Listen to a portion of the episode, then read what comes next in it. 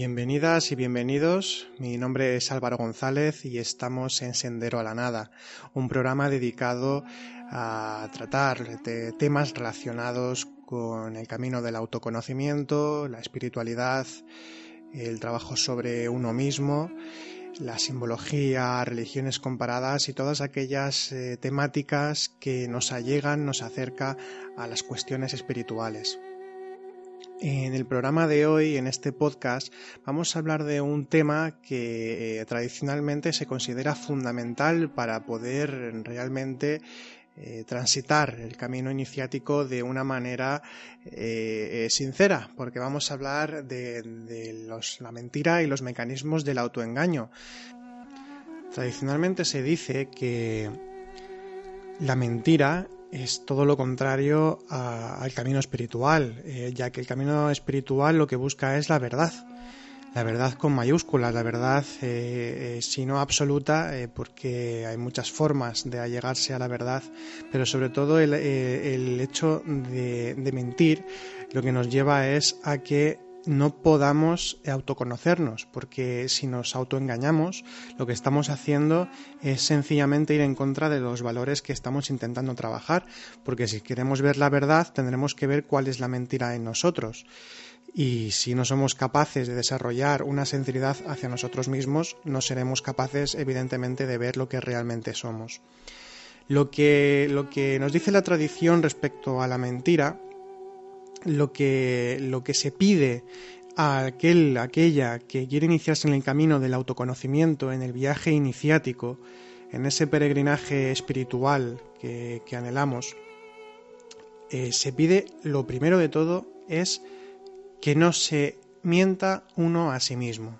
Eso es lo primero de todo. Ni siquiera se menciona que, que, se deje de mentir a los demás, por un simple hecho, porque estando tan cargados de ego, al principio el ser sinceros es difícil, no porque no queramos o no podamos en sí mismo, sino porque como tenemos una psicología tan complicada, si simplemente dijésemos en cada momento la, verdad, los choques que tendríamos eh, con las circunstancias serían tan fuertes y se convertirían en algo insoportable, y esto es una realidad. Entonces, lo primero que se pide es que nos dejemos de engañar a nosotros mismos porque así de esta manera podremos ver la realidad de lo que, de lo que somos. ¿Eso qué significa? Pues bien, eh, nos daremos cuenta, si empezamos a ser sinceros con nosotros mismos, si no nos autoengañamos, veremos eh, nuestras propias miserias eh, de nuestra psicología, de que realmente sí, que también somos a veces personas miserables, personas egoístas, egocéntricas, que solo miramos por lo nuestro. Tenemos ego, estamos dormidos y esas son tendencias habituales que quizá no éramos conscientes de ellas necesariamente, pero que cuando empezamos a trabajar eh, eh, sobre nosotros mismos y empiezan a aflorar esos estados de una forma más visible, eh, con las herramientas con las que trabajamos, con la autoobservación, por ejemplo, la retrospección diaria, pues cuando empezamos a trabajar con todo esto empezamos a ver nuestra psicología, empezamos a ver la verdad que hay en nosotros y hay muchas cosas que quizá no nos gusten, que no nos agraden. Entonces, en lugar de, eh, correr una cortina, de, lanzarnos a ese pensamiento positivo, que es una forma de autoengaño, de intentar solo ver lo bueno de nosotros o de intentar ver solo lo bueno de la vida, eso es un mecanismo de autoengaño. Lo que vamos a hacer entonces es ver la realidad de las cosas. Ni pensamiento positivo ni negativo, sino pensamiento o visión de lo real dentro de las posibilidades que tenemos de ver lo real, al menos en nosotros mismos. Entonces, poco a poco ir viendo todas esas tendencias, al ver esos comportamientos que tenemos y al mismo tiempo también ser sincero con uno mismo no solo implica ver lo que es, digamos, eh, negativo o perjudicial en nosotros, sino también ver eh, lo bueno. De hecho, la humildad, que es un valor eh, también fundamental para poder iniciarse en el camino iniciático, eh, no se debe de confundir con modestia, sino que la humildad es eh, ver lo que uno es, saber lo que uno es, tanto para lo bueno como para lo malo, tanto para lo que puede beneficiar a los demás y lo que puede perjudicar. Eso significa que si somos buenos en algo o si tenemos unos valores integrados X, eh, esto eh, quiere decir que tenemos que verlo con claridad y saber que esto es así. Y eso no es ni arrogancia ni, ningún tipo de, estado de, psicológico referente al orgullo ¿no? o al amor propio, sino que es una realidad. Entonces, el verla, pues es algo que nos allega a la verdad en sí misma, en principio de lo que somos. Y se dice a nivel tradicional que la mentira primero tiene que terminar en nosotros mismos, porque cuando empezamos a trabajar sobre nosotros mismos siendo sinceros, eh, lo, que, lo que vamos a hacer es poco a poco, de forma natural, ser sinceros hacia los demás. Y de esta manera la relación con nosotros mismos, los demás y el entorno va a ser mucho más coherente y mucho más eh, feliz y plena también. Bien, eh, dicho esto sobre la mentira, que hemos, esbozado un poco lo que supone la mentira en el conocimiento y, a, qué, tiene que, acercarnos eh, la, verdad, eh, vamos a hablar de algunos mecanismos, hay muchos más, pero algunos mecanismos del autoengaño para darnos cuenta de cómo, de cómo eh, caemos en el autoengaño de una forma más, eh, más fácil a veces de lo que podemos llegar a, pensar. Y, por ejemplo, para comenzar, vamos a hablar un poquito a, nivel, a nivel introductorio. Luego cada cual pues, puede, puede investigar por su cuenta. Eh, en primer lugar vamos a mencionar la disonancia cognitiva. La disonancia cognitiva es un término utilizado en psicología y sociología y describe la tensión experimentada cuando una persona tiene pensamientos y emociones aparentemente eh, contradictorios. El experto en los mecanismos del autoengaño, el investigador Robert Feldman, en su libro eh, Cuando mentimos, Resume la disonancia cognitiva de la siguiente manera. Dice, disonancia cognitiva es el término que los psicólogos emplean para designar la tensión que surge por tener dos ideas contradictorias en la mente al mismo tiempo. Según la teoría de la disonancia cognitiva, para resolver esta disonancia, la mente, consciente o inconscientemente, altera una de las dos ideas opuestas. Entonces justificamos lo que estamos haciendo porque quizá va en contra de nuestros valores y eso nos crea tanta tensión que al final tenemos que amortiguar como podamos esa tensión psicológica contradictoria. O sea, los, los ejemplos de disonancia cognitiva son tan infinitos como situaciones hay en la vida realmente. Por ejemplo, me caso con esta persona porque la amo, pero no me caso porque me da miedo que me hagan daño. Eh, entonces ahí eh, a lo mejor no es que no estamos sopesando qué es lo que más me conviene o no, sino que sencillamente eh, manipulamos inconscientemente esos pensamientos, esa forma de, percibirlo, todo, toda la situación, hasta que al final tomamos una decisión, aunque sea contraria a, a, ciertos valores que tengamos. O por ejemplo, me como un pastel porque está muy bueno, pero no debería por el azúcar. Eso también crea una disonancia cognitiva. La cuestión es que en este sentido es necesaria una revalorización de las creencias y valores para romper con dicha disonancia eh, psicológica. Una, otra forma de entender la disonancia eh, cognitiva es esto, que se nos presenta alguna idea eh, que, quizás es verdadera y es diferente a, lo que son nuestros valores y entonces reajustamos la realidad hasta el punto de que seguimos justificando lo nuestro aun sabiendo internamente que, era verdad algo, ¿no? Y, queremos seguir con, con lo nuestro R que R.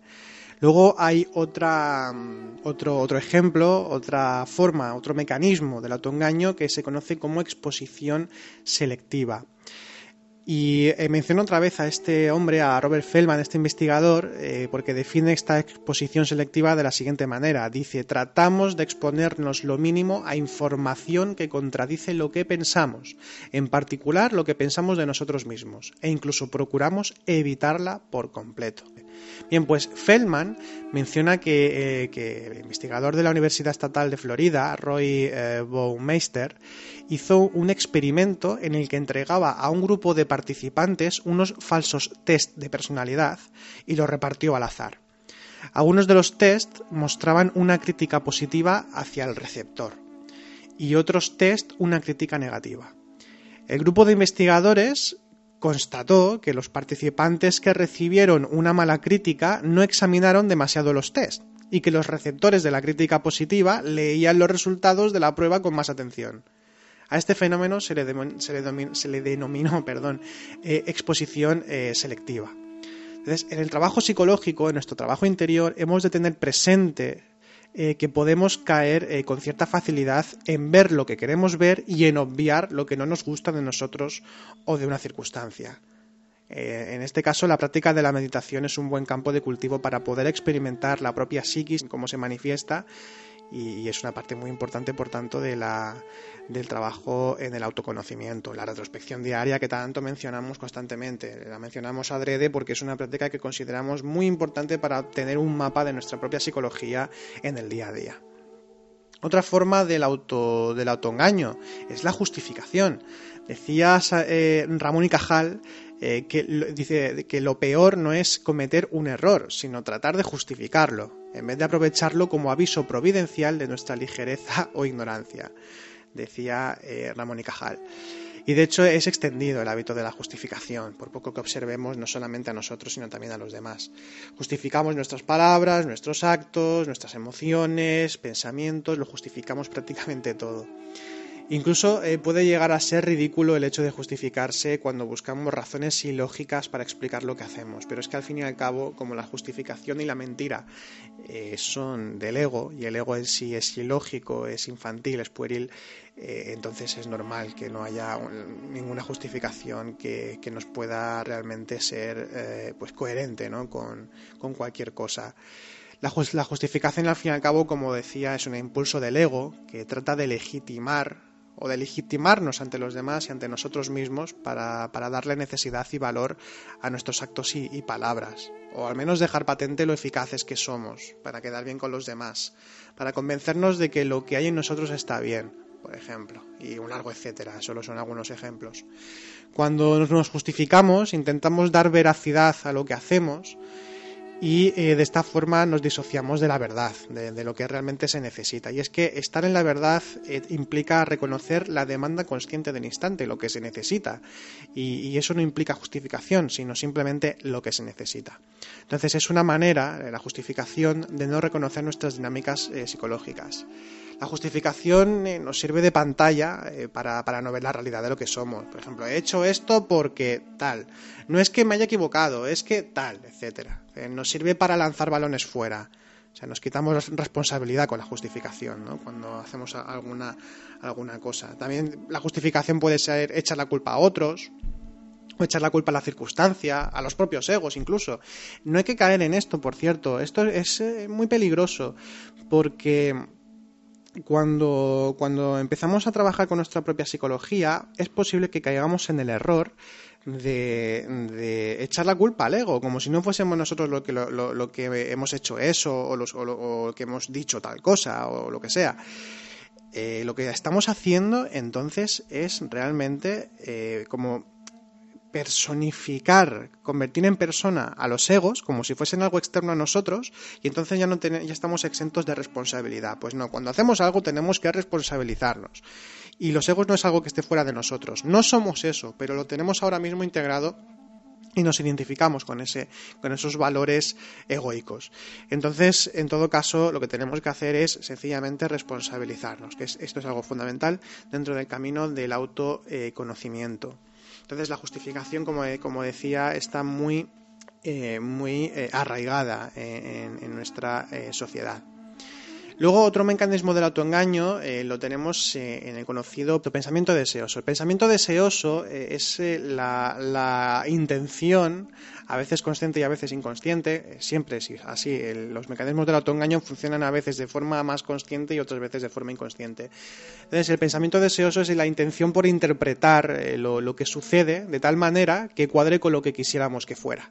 Es una muestra, un ejemplo de pensamiento deseoso es, por ejemplo, el de la conspiranoia eh, en muchos ámbitos, eh, que dan explicaciones sobrenaturales e incomprobables sobre cómo funciona el mundo deseando que, sea así realmente, como las que, sucedan las cosas de esta manera.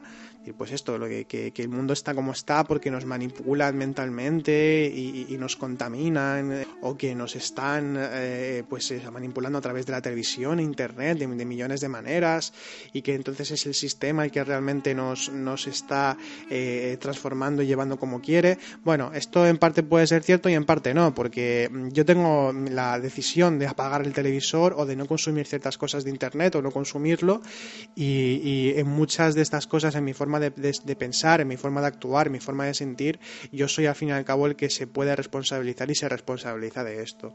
Otra manera de, otra forma de pensamiento deseoso es eh, el pensamiento positivo que elimina de la ecuación la experiencia eh, eh, de, lo, de, lo, negativo, vamos a decirlo así.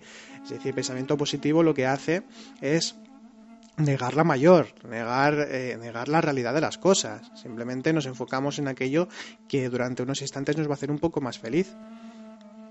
Y esto también ocurre en la búsqueda espiritual, el pensamiento deseoso. Por ejemplo, se quieren ver sincronicidades donde no existen, desarrollo interior donde tan solo hay eh, amabilidad o bellas palabras, que son valores que están muy bien, pero no implican desarrollo interior y eh, en general eh, eh, en las experiencias que se puedan tener a nivel interno en el sentido de tener experiencias que nos que, sean fuertes que nos lleven a, una comprensión que nos lleven a, un estado incluso de, iluminación ¿no? durante ciertos instantes de nuestra vida esto nos puede llevar a que luego creamos si no lo trabajamos con, disciplina y con constancia que, que, pensemos que ya somos unos iluminados y que estamos pues perfectamente mm, eh, despiertos, ¿no? Que estamos ya, eh, eh, somos iniciados.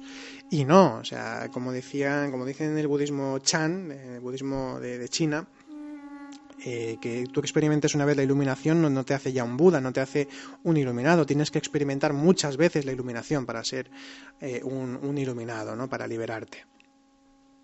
Bien, continuamos con, este pequeño listado de, mecanismos del autoengaño que también podemos llamar eh, falacias lógicas. Hay muchas falacias lógicas. Una falacia lógica es eh, un argumento, una forma de percibir que tenemos eh, que eh, nos lleva a que parece coherente, es una forma de, engaño, de autoengaño que parece coherente, pero que realmente nos lleva a, que nos estemos autoengañando y que no profundicemos en conocer la verdad de algo o de nosotros mismos en el contexto que nos interesa, ¿no? del autoconocimiento. Pues bien, una falacia eh, que también eh, es un mecanismo del autoengaño que, que está muy presente a veces es la falacia de control que consiste en creer que se tiene el control de las situaciones de nuestra vida, como si todo, todo lo que nos ocurre estuviera sujeto a, nuestro dominio, ¿no? como que creemos en eso. Entonces es la necesidad egoica de tener un, statu quo, de la certidumbre de que todos eh, podemos eh, someterlo a, de que todo podemos someterlo a nuestro control realmente, de que podemos eh, tener siempre dominio sobre todo lo que sucede. Y evidentemente la vida es permanente cambio e incertidumbre como dicen en el budismo, eh, que también es impermanencia. Entonces vivir creyendo que se tiene control de todo es una forma de autoengañarse. Y esto es una forma que está muy arraigada. En esta sociedad buscamos las certidumbres, las seguridades, lo que se puede tocar, lo que se puede lo que puede tener una continuidad en nuestra vida. Y nada tiene continuidad en nuestra vida, ni siquiera nosotros mismos. No somos la misma persona de una semana a la otra a nivel biológico somos una especie de, máquina andante de órganos y células, me refiero únicamente a nivel orgánico, y, esas células todo el tiempo se están, eh, se están muriendo y renaciendo de nuevas, es decir, ni siquiera orgánicamente somos la misma cosa. Entonces, esta falacia de control es algo que, al menos recomendamos, el, observarlo en nosotros mismos, que siempre estemos buscando eh, eh, las seguridades y si no tenemos una seguridad, una certidumbre de las cosas, entonces eh, somos infelices. Pues no funciona tampoco de esta manera. Todo es constante cambio, todo es constante impermanencia. Otro mecanismo del autoengaño, otra falacia, es lo que se conoce como el efecto de la tercera persona. Me explico. El, efecto de la tercera persona eh, es un fenómeno psicológico en el que una persona percibe eh, se, eh, percibe, o sea, perdón, se percibe a sí misma como que no es manipulable, como que piensa, sabe pensar por sí misma, pero al mismo tiempo cree que los demás son muy propensos a ser influenciados y manipulados. Entonces eh, es algo que, sucede, es decir, que, creemos que, nosotros eh, somos perfectamente eh, coherentes, que, somos firmes en nuestros planteamientos, pero los demás no. Y esto es algo que también está bastante extendido, si lo observamos un poco nos daremos cuenta de ello. Luego tenemos, pues hay mucho, hay muchos más, muchas, muchas formas más de de mecanismos del autoengaño, ¿no? Esto ya es una invitación que hago para, que, se investigue, sobre todo para poder observarlo en nosotros mismos, de qué forma nosotros caemos en el autoengaño quizá con mayor facilidad de lo que pensábamos. De todas maneras, comentar en líneas generales que con el autoengaño lo que estamos haciendo es, insisto, de forma a veces más consciente y otras de forma más inconsciente, lo que estamos haciendo es moldear nuestra percepción de las cosas, acomodarla para sentirnos seguros y sentirnos cómodos, para ir transitando por la vida de una forma que se asemeja más a la supervivencia en mitad de una jungla que, no en una vida en paz, en una vida coherente e incluso en hermandad con, el resto de personas, eh, que, nos sintamos eh, cercanos a los demás y, que, podamos eh, tener una, una, vida más, más libre en este sentido. Entonces la mentira lo que hace es como se, utiliza el autoengaño como una especie de, salvaguarda, de autodefensa, que, no nos lleva realmente a ningún sitio, ¿no? Porque al final, como dice el dicho, y es cierto, las mentiras tienen las patas muy cortas. Eso significa no solo que se descubren, sino también que, no nos van a llevar demasiado lejos en, ningún lugar de nuestra vida. Ya no se trata de únicamente del camino del autoconocimiento, sino eh, sencillamente de, de, lo que es el vivir en la vida, que con la sinceridad vamos a ir a, todas partes, no solamente hacia los demás, sino con nosotros mismos. Pero lo dicho, aquí también quiero hacer un comentario más al respecto. Primero se pide que no se autoengañe uno y así puede empezar a ver su propia realidad psicológica y trabajarla de una forma mucho más amplia y completa. Pero también hay otro aspecto que es eh, importante y es el, falso, el falso, eh, la falsa sinceridad. Hoy en día me hizo mucha gracia, una, hace poco eh, me comentaron un término que se está utilizando hoy en día, se ha puesto un poco de moda, que es el del sincericidio, ¿no? Como aquellas personas que son sinceras eh, a pesar de todo y que siempre tienen que decir lo que piensan. Pues bien, eso realmente no es sinceridad. Eso es un no querer refrenarse lo que uno piensa, porque si no nos han pedido la opinión, ¿para qué tenemos que decir nada, por ejemplo? O sea, volvemos otra vez a la demanda consciente del instante. A veces hay que callar y a veces hay que hablar. Si una, una persona intenta ser sincera siempre, lo que está haciendo es únicamente dejar que su ego se manifieste porque quiere estar presente en todo momento. Queremos estar presentes y que se nos tenga en cuenta. Entonces, la manera de trabajar con esto es también observar el por qué intentamos ser siempre tan sinceros mm, esto es un proverbio que es, que, es tradicional. Se dice que, eh, bueno, el aprender a hablar cuando hay que hablar y callar cuando hay que callar. Y no decir no decir ninguna palabra si es, mm, si es peor que el silencio. Eh, entonces, eh, lo dicho, el autoengaño es lo primero que tenemos que trabajar, lo primero que tenemos que, afrontar y eh, a lo que venga, en el sentido de que vamos a ver cosas que no nos gustaban o cosas que en nuestro foro interno sabemos que están ahí pero nos daba miedo o, sencillamente era algo que, que evitábamos porque no nos gustaba de nosotros mismos, pero eso precisamente es lo que hay que trabajar y ver con claridad y eh, es algo que realmente nos libera, porque cuando empezamos a, abrirnos a nosotros mismos, a vernos a nosotros mismos de una forma más clara, de una forma eh, más transparente, lo que, lo que vamos a conseguir es ser mucho más libres también. Y luego también aprender a reírnos de nosotros mismos. Esto es algo también muy importante, aprender a reírnos a nosotros mismos, no tomarnos en tan en serio como a veces nos tomamos, porque realmente no somos tan importantes. Bien, pues eh, con esto terminamos este podcast. Eh, esperamos de nuevo que, pueda ser sobre todo de utilidad y provecho eh, en, este, en este caso, en este podcast, al menos una invitación a, revisar lo que son nuestros valores y si realmente nos autoengañamos o no nos autoengañamos. Y bueno, pues terminamos aquí. Os invitamos también a que, que escuchéis los otros podcasts si no los habéis escuchado, en que veréis diferentes temáticas eh, pues, eh, en el ámbito de la espiritualidad desde diferentes puntos de vista. Y también os invitamos a que visitéis nuestra página noesiscentro.com y si tenéis alguna duda o queréis comentar algo lo podéis hacer en la caja de comentarios o también escribirnos a info@noesiscentro.com. Bien, pues aquí terminamos. que paséis buena semana y hasta la próxima.